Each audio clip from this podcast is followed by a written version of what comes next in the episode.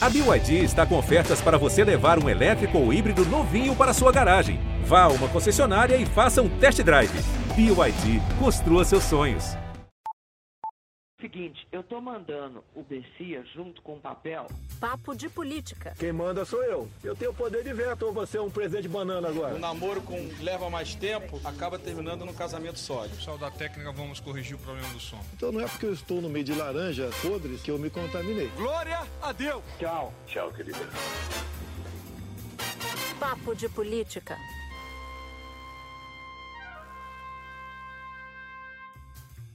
Começa agora o Papo de Política, nossa conversa semanal com muito bastidor, muita informação, muita análise sobre a estratégia dos candidatos nesse segundo turno. E aqui comigo, Júlia Duailib, Maju Coutinho e Andréa Sadi. Bom, aqui no Papo a gente vai falar sobre as eleições em algumas das principais capitais do Brasil. A gente vai falar da estratégia dos candidatos que estão nesse segundo turno, dos pontos fortes e dos pontos fracos desses candidatos e no Dia da Consciência Negra a gente vai falar do Brasil das urnas que não reflete o Brasil real. Então já começo esse papo por isso, por esse lugar. Maju, o resultado das eleições mostra que a gente está avançando muito, muito lentamente, muito menos do que a gente precisava na representação negra.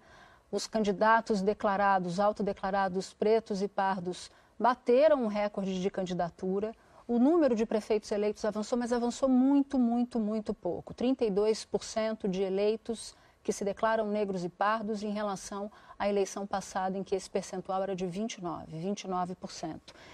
E não dá para não citar a declaração do vice-presidente Hamilton Mourão exatamente neste dia em que ele diz que não há racismo no Brasil. Então, já queria passar para você, porque eu sei que você tem um recorte, preparou um recorte para a gente exatamente sobre isso. Isso mesmo, Natuza. Primeiro eu quero deixar aqui minha solidariedade à família do João Alberto Silveira Freitas. Então, minha solidariedade mesmo é um dia de luta e um dia de luto também. A gente tem que ressaltar isso aqui. Então, deixa eu dar o recorte que a gente fez. Primeiro, começando pela região sul, eu fiz um recorte a respeito de prefeitos, prefeitos eleitos na região sul. Comparando 2016 com 2020, o seguinte: o número de candidatos realmente aumenta, comparando os dois pleitos, mas a gente percebe que a proporção de eleitos pardos, por exemplo, diminui de 30% em 2016 para 23% em 2020. Com relação aos pretos, olha só, é maior ainda. 23% de eleitos em 2016 caiu para 2%, um eleito só na região sul. E eu fui atrás desse eleito, conversei com ele, que é o Adalto Mandu, que ele é prefeito de uma cidade pequena do centro-norte do Paraná, que é Lidianópolis. Ele é um prefeito reeleito, na verdade, ele já tinha ganhado a outra eleição. E aí, conversando com ele, ele se surpreendeu, primeiramente, por ser o único da região. Ele ficou assustado quando eu mostrei para ele. Não Maju. sabia que ele era o único negro eleito.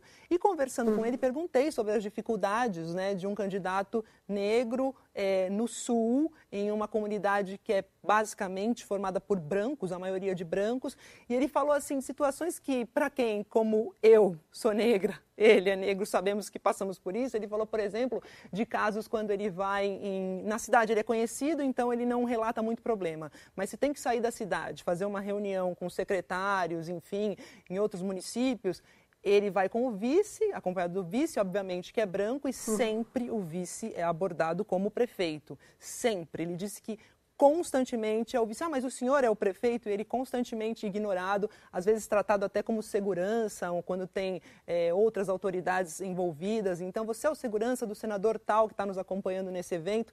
Ele relatou esse tipo de coisa. Então, vamos lá para o Sudeste. Candidatos de prefeito de prefeitos eleitos no Sudeste em, em 2016, 28%, caiu para 23%, e de pretos, isso pardos, né? Pretos de 13% para 10%. Lembrando que o Sudeste tem aí os três maiores colégios eleitorais, né? Temos São Paulo, uhum. Minas Gerais e Rio de Janeiro. E aí eu termino aqui o giro com o Nordeste, que é o a região com maior número aí, né, de candidatos negros e pardos, pretos e pardos auto, autodeclarados. Temos 36% de eleitos em 2016 e 31% agora em 2020. E 21% de pretos em 2016 contra 19% em 2020. Lembrando que o número de candidatos aumentou. A gente tem um aumento do número de candidatos, mas de eleito houve uma diminuição. Então é um caminho aí, meninas, que ainda é longo, é árduo e que a gente tem que cobrar e continuar seguindo. Ou seja, no cômputo geral, Júlia, a gente está muito, muito, muito com um problema enorme de subrepresentação que não corresponde à maioria da sociedade que se declara preta e parda. 56% dos brasileiros são negros, né? A gente não tem essa representatividade na política. Aliás, qualquer lugar, qualquer estatística que a gente olhe, aí respondendo à declaração do vice-presidente Hamilton Mourão, qualquer estatística, seja sobre mortalidade infantil, seja sobre desemprego, seja sobre questões de habitação, qualquer estatística comprova o racismo estrutural brasileiro. Quando a gente olha para a brasileira típica, para o brasileiro típico, qual que seria a maior faixa do brasileiro típico? Seria uma mulher, seria uma mulher negra com estudo até um ensino fundamental. Quando a gente olha, Natuza, Maju, Andréia, para o político eleito, para quem é essa pessoa típica eleita, é um homem, é um homem branco com ensino superior. Então isso já diz por si só a disparidade que a gente tem.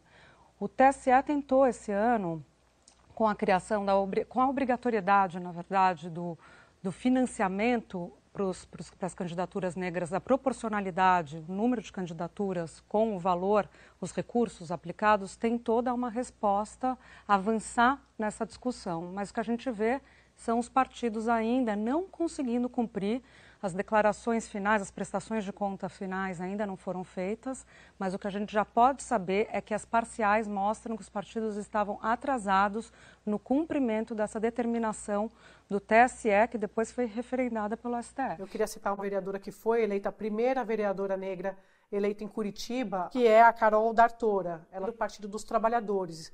E quando ela foi eleita, ela falou exatamente a respeito disso do, do, do, do, como ela enfrentou não só o racismo, mas o machismo, enfim, um combo completo, inclusive o antipetismo lá no, no sul do país. Ela precisou ir à polícia fazer um, uma queixa, um registro a respeito dessas ameaças que ela estava recebendo depois que ela foi eleita. Por quê? Porque a ameaça dizia que era preciso, era preciso matá-la para que o seu suplente, que é branco, assumisse. Eu estava conversando hoje mais cedo com algumas fontes do governo.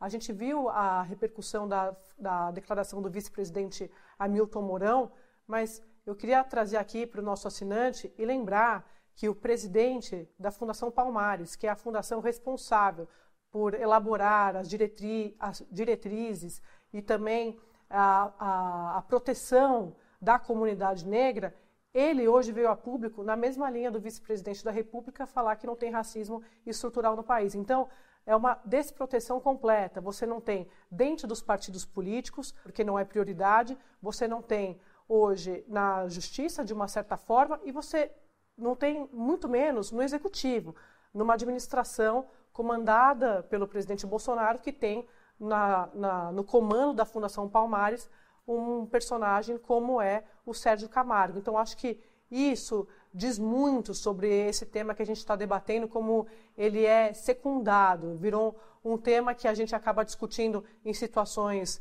é, trágicas como essa, na, a gente discutindo, estou falando dentro da política, os políticos trazem isso à tona, sendo que isso deveria ser um tema do dia a dia, do cotidiano, não um tema eleitoral ou como eu vi algumas postagens, uma nota de repúdio, assim ou assado. Deveria de fato fazer parte do programa de governo dos principais candidatos e não só fazer parte do palanque na hora de pedir voto, na hora que acontece uma tragédia como essa. Então, eu acho que a questão central é a falta de proteção do sistema. E é como você olhar para o espelho e não se ver. Eu quero já trazer aqui para o nosso papo de corrida aqui em São Paulo.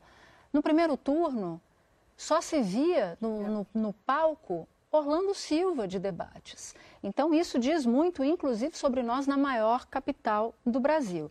E aí já entro no nosso papo reservado aqui para São Paulo, porque só para resgatar, Datafolha trouxe Bruno Covas do PSDB com 47%, Guilherme Boulos com 35%, e um dado me chamou bastante atenção. A gente viu ao longo do primeiro turno, no dia da eleição, a alta abstenção nessa eleição. Crescente ao longo da história, uhum. mas muito alta nessa em razão da pandemia. E eu conversava com o cientista político Antônio Lavareda, que dizia o seguinte: olha, nessa eleição tem três tipos de abstenção. A abstenção sistêmica, que atinge a base da pirâmide social, por, portanto, os eleitores de menor escolaridade e renda, e a base pandêmica, que é a base da que é a, a, a abstenção pandêmica, que é a abstenção da pandemia que atinge os eleitores mais velhos. Mas nesse segundo turno entra um terceiro tipo de abstenção, que é a abstenção do nem-nem, daqueles eleitores que não se sentem representados por nenhum dos candidatos que estão no jogo do segundo turno. E aí o Lavareda faz uma comparação ele diz o seguinte: ele pega a pesquisa dele, do instituto dele, que é o IPESP, pega o Datafolha e pega o IBOP, intenção de voto. O que esses candidatos tiveram de intenção de voto na véspera da eleição. E compara, isso é só voto total, e compara com o voto total do TSE, ou seja, o resultado da votação. Bruno Covas foi o que mais perdeu em abstenção. Perdeu 13 pontos percentuais. Guilherme Boulos, dois pontos percentuais e Márcio França, três pontos percentuais. Isso me chamou atenção porque é a primeira métrica que eu vejo desse descompasso dos eleitores, do espólio de eleitores que tinham um candidato na véspera da eleição e o que ele efetivamente teve de voto total. E isso foi em razão da abstenção. Foi. A campanha tem um, uma conta e a gente precisava fazer, como todo mundo aqui é jornalista, ninguém é matemático, então é melhor a gente não tentar fazer ao vivo. Mas a conta que a campanha tem, Natuza, é de 200 mil votos que ele teria perdido, que poderiam ter ido para ele caso não tivesse ocorrido abstenção tão grande. Essa conta do Lavareda, Júlia, dá bem mais do que essa conta que o, que o próprio partido, partido faz. E aí a gente se, se escora nela, né? Porque é uhum. é uma, uma avaliação independente. A leitura que eles fazem, eles mergulharam ali nas zonas eleitorais de São Paulo para entender. Teve um, um efeito positivo para Bruno Covas, que foi o fato dele ter gabaritado a cidade, ganhou algo histórico em todas as zonas eleitorais, e eles foram estudar como que a abstenção funcionou. E aí o que eles viram é que houve um aumento de abstenção em 27 das pouco mais de 50 zonas que tem em São Paulo. Eles não identificaram, de qualquer maneira, uma um padrão assim regular da abstenção entre todos os é, é, entre todos os candidatos, algo que você possa cravar. Mas disseram que houve é, essa, esse efeito em todos os candidatos e como ele era o mais com a intenção de voto maior, portanto, proporcionalmente tem esse impacto maior para ele, o que você está dizendo que com, com, o levantamento do Lavadeira, Lavareda é um pouco diferente. Queria só dar aqui duas informações rapidinho, eles precisam avançar nos votos, os votos discutidos agora, além de diminuir a abstenção, tentar pegar branco e nulo, você precisa ciscar onde tem, né, gente? Onde os votos que, do pessoal que não passou para o segundo turno. E aí, Russomano e Márcio França. O Datafolha fez um recorte interessante que mostra que o eleitor perguntou para o eleitor que votou no primeiro turno em Russomano e Márcio França. Disse, em quem vocês vão votar? Márcio França está 50-50. Então, vai ser uma corrida. Teve uma reunião ontem esse é um bastidor entrando na, na seara da Andréia, que vai, que, que vai lindamente bem nisso.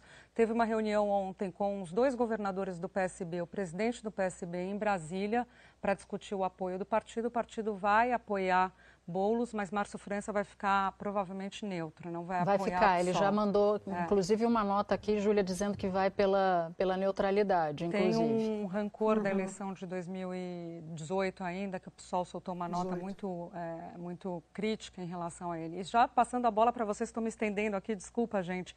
O eleitor de Russomano, importantíssimo, um perfil parecido com o do PT, tá? o perfil de voto, o eleitor disse 67% dele diz que vai de Bruno Covas e 33% de Guilherme Boulos.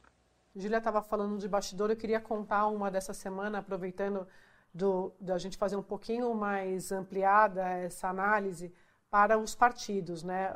Claro que a eleição de São Paulo, ela, a gente já falou muito sobre isso aqui, ela vai representar uma derrota ou uma vitória para o, o PSDB, principalmente, né? porque na visão da própria esquerda, do PSOL e de vários analistas, o Boulos, independentemente do resultado, ele já conseguiu um feito inédito. Está no segundo turno, tirou o lugar do PT, tudo que a gente já sabe a respeito desse lugar que tradicionalmente era do Partido dos Trabalhadores. Pois bem, você tem hoje uma, um grupo de partidos de centro, não só os partidos do chamado Centrão, mas o DEM também, o MDB, que saíram do Centrão, fazendo análise dessa eleição, principalmente de São Paulo, as vitórias que os, esses partidos tiveram e foram vitórias expressivas ao longo em todo o país, né? E ainda com a expectativa em grandes capitais, como é o caso do DEM no Rio. Essa semana em Brasília, a Júlia falou de dirigente partidário, houve uma reunião, o pretexto era um jantar em comemoração ao aniversário de um deputado, o deputado João Roma, mas esse jantar reuniu o presidente do Republicanos, que é o Marcos Pereira, o ACM Neto, o presidente do DEM, e a cúpula do Congresso, além de outros parlamentares. Nessa conversa, o prato principal foi a eleição de 2020. Essa coisa que a gente está falando aqui há algum tempo, de que o centro ele está ficando cada vez mais fortalecido. Essa eleição está mostrando isso. E isso vai ser importante para a construção de palanques em 2022. Ah, mas está muito longe a eleição de 2022. Isso é verdade. Mas você já começa a preparar esse terreno com a eleição das bases eleitorais dos prefeitos, depois dos deputados, e assim você consegue vender o seu peixe muito melhor e mais caro na eleição presidencial. Então, nessa reunião, a, análise, a conclusão de fato do, do jantar, do encontro, foi de que o centro hoje, unido, ele vale muito mais caro do que separado. E por que isso tudo é importante? Porque você tem o PSDB se fortalecendo em São Paulo com uma eventual vitória do Bruno Covas, claro, por conta do, do governador João Dória, porém os, os demais partidos, eles não sabem o que eles vão fazer na eleição de 2022. Eles podem apoiar o presidente Bolsonaro, mas vai ter essa disputa em relação ao Dória também. Quero falar sobre a intenção de votos por idade aqui na Prefeitura de São Paulo entre Bruno Covas e Boulos. Temos aqui uma divergência entre Ibope e Datafolha. Olha aqui, ó, 16 a 24 anos, pelo Ibope, Bruno Covas ganharia de Boulos de 45 a 37%, já pelo Datafolha, 31 Bruno Covas, e 46% Guilherme Boulos. 25 a 34 anos, 48% pelo Ibope Bruno Covas e 38% Boulos. Aí inverte aqui no Datafolha, 38% Covas e 44% Guilherme Boulos. Aí eu jogo para vocês, meninas, porque o jovem, né? Jovem vota com paixão e também na questão da pandemia não é grupo de risco. Então, é, vai votar, né? tem menos abstenção, a gente pode acreditar assim, com relação ao jovem. Lembrando que Boulos investiu pesado em rede social por ter pouco tempo de televisão, né? E agora parece que ia ter uma mudança. Bruno Covas querendo investir mais em rede social e Guilherme Boulos com mais tempo na campanha eleitoral do segundo turno, querendo investir bastante na TV que fala com o povão.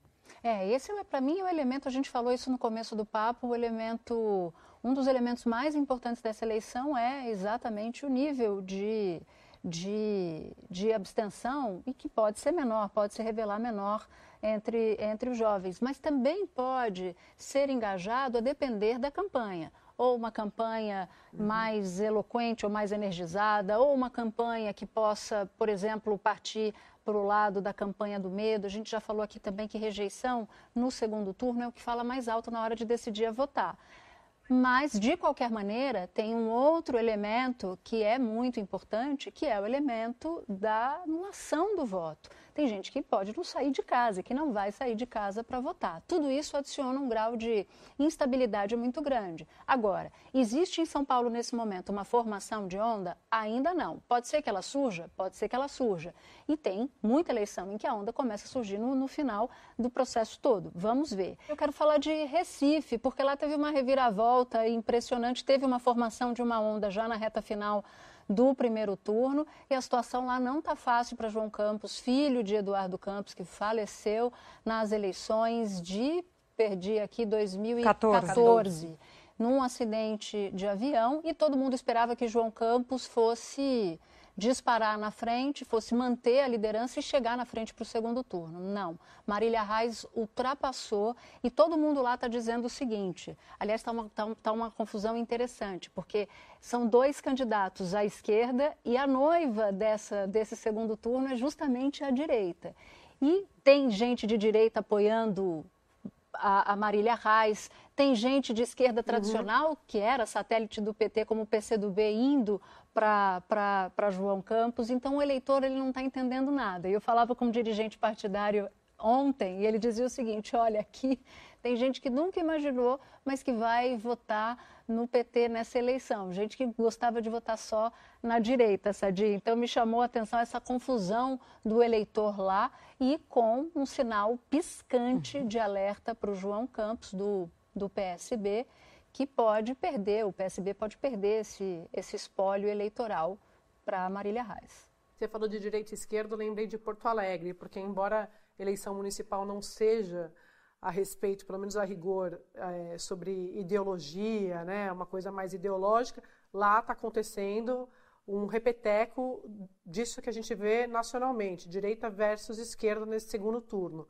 A Manuela Dávila, que é a candidata é, do PCdoB, ela estava na campanha do adversário do, do Melo, ela está sendo atacada, enfim, colada novamente nesse estigma de que ela é comunista, tal, e isso pode aumentar a rejeição dela na visão dos adversários. Então ali você tem uma repetição do que a gente vê na disputa nacional no, no, na questão da ideologia versus pragmatismo.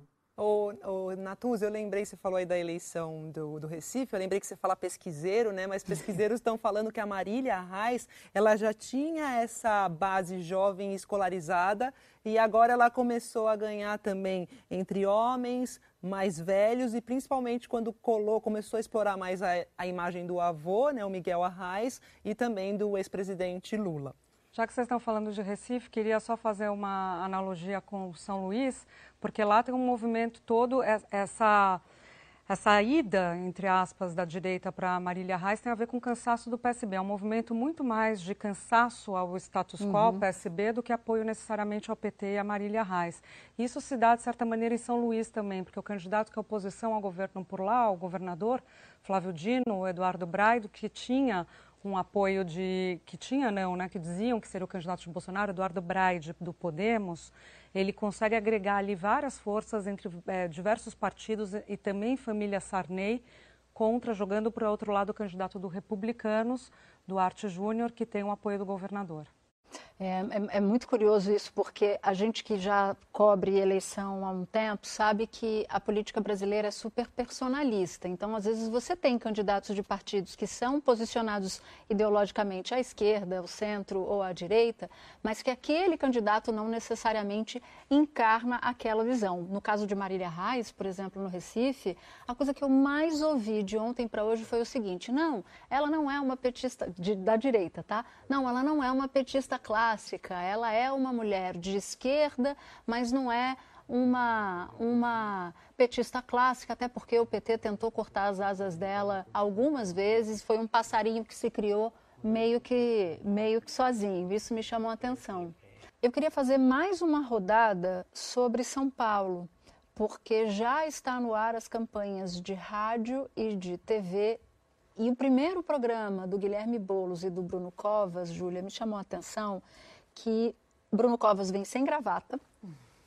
Ele se despe do figurino tentando se aproximar do eleitorado do eleitorado jovem, faz um programa todo voltado para a periferia e tem lá o Fez Fará, sabe? Sim. Fez escola, fez hospital, enfim, um programa meio clássico ali de posicionamento de início do segundo turno, mas me chamou a atenção esse foco na periferia. E tem uma explicação óbvia, além do fato de ser a maioria do eleitorado. O Bruno Covas tem uma avaliação que cresceu ao longo dessa campanha. Mas essa avaliação não é uma avaliação que vem já de um bom tempo, não é uma avaliação positiva sólida, é uma avaliação positiva que chegou ontem. Então, ele tem muito medo que Boulos consiga chegar nesse eleitorado e tire dele uma parte do espólio que ele tem, uma parte dessa vantagem, que a parte da vantagem de Bruno Covas nesse momento, segundo o retrato que as pesquisas trazem desse segundo turno, é justamente no eleitorado de menor renda. O mesmo resultado da eleição já mostra isso, o desempenho dele na, nas franjas, né? Sem, sem dúvida nenhuma.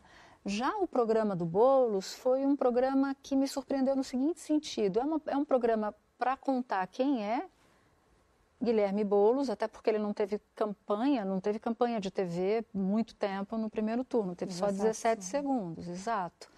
Mas em que ele fala muito da Luiz Erundina.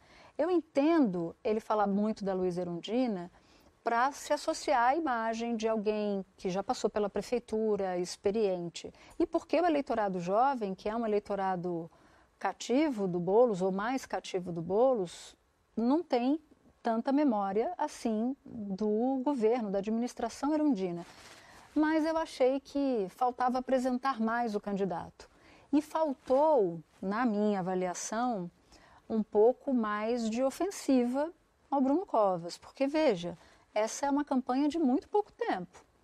Ou ele faz as duas coisas, se apresenta, mas também contesta a candidatura que ele desafia, ou eu não sei se vai dar tempo dele fazer, dele fazer isso. E com um detalhe: a gente está gravando o podcast na sexta-feira. Os programas de TV e rádio, os programas de TV, rádio não, mas os programas de TV que forem entregues na sexta-feira, eles vão ser reproduzidos no sábado, eles vão ser veiculados no sábado e na segunda. Só vai ter programa novo na terça. Ou seja, se você errar na estratégia, você vai ficar amargando aquela Nossa. estratégia errada por dias, porque você só vai Bem ter chance lembrado. de trocar de filme na terça-feira seguinte. E aí já pode ser tarde. E aí pode ser tarde. nenhuma. Tem gente dizendo que a, o resultado da pesquisa de, da semana que vem, do início da semana que vem, já vai dar uma boa ideia do que, do que, do vai, que, ser. Do que vai ser. Agora você falava da, do eleitor jovem, né, que não tem, acho que você usou a expressão, não tem muita memória da Erundina. Eu vou te trazer só um dado, Natuzanelli, para você passar bem o final de semana que é o seguinte, o eleitor de 16 anos hoje, ele nasceu, você sabe quando? Em 2004, minha amiga. 2004. Oh, Jesus. Foi a disputa pela reeleição de Marta Suplicy, que ela perde para José Serra, parece que foi ontem. É, eu, Governo por exemplo... Erundina, é, final eu... dos anos 80. É, eu nem tinha nascido. a gente sabe. né, Maju? Acredita em você. Chama o fato fake. Fake news, gente.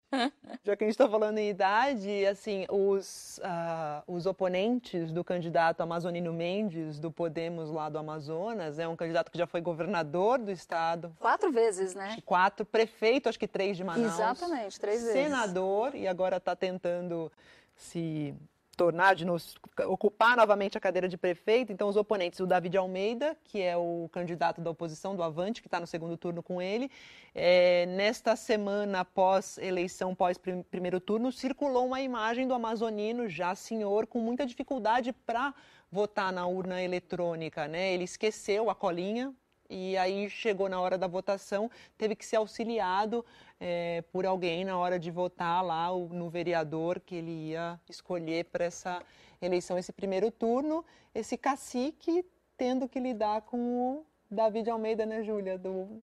Maju, tem. Você lembrava aqui no bastidor, enquanto a gente estava se preparando para gravar o pod, de uma curiosidade sobre o candidato rival do Amazonino. Pois é, o David Almeida foi motorista da família do Eduardo Braga, que você bem sabe dizer da importância no Amazonas. Outro político tradicionalíssimo, aliás, uma espécie de aluno do Amazonino, mas eles já brigaram em algum momento, depois reataram. Lá no Amazonas é tudo assim.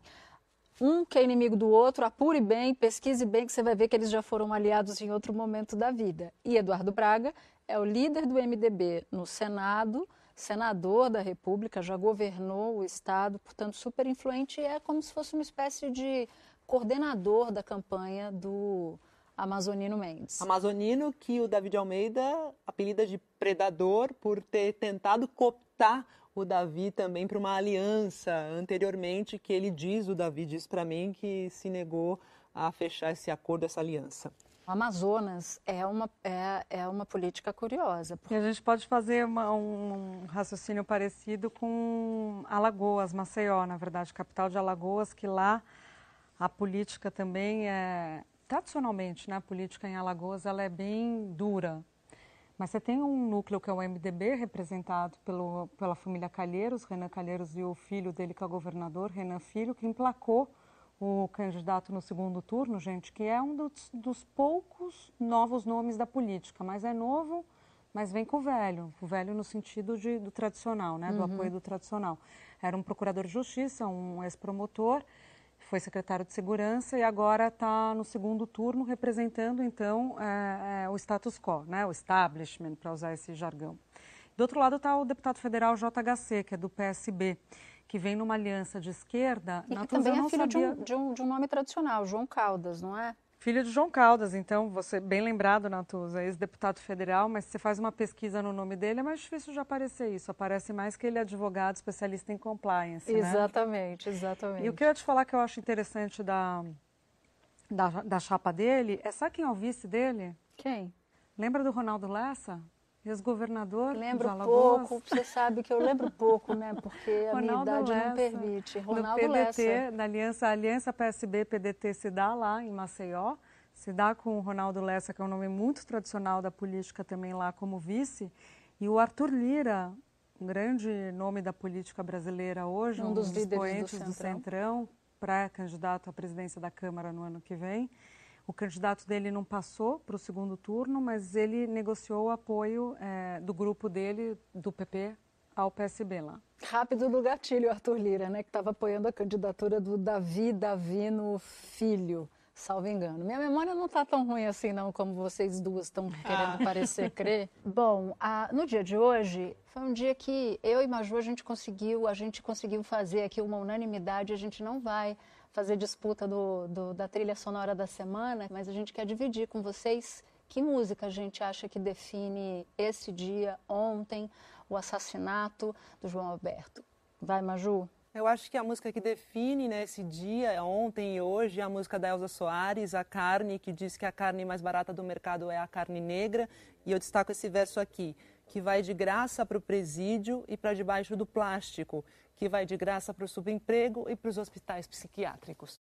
E o Papo de Política termina aqui. É hora de agradecer a nossa equipe talentosa, edição e produção Daniela Abreu, edição de áudio Pedro Marum, coordenação Pedro Godoy, supervisão Cardu Veloso.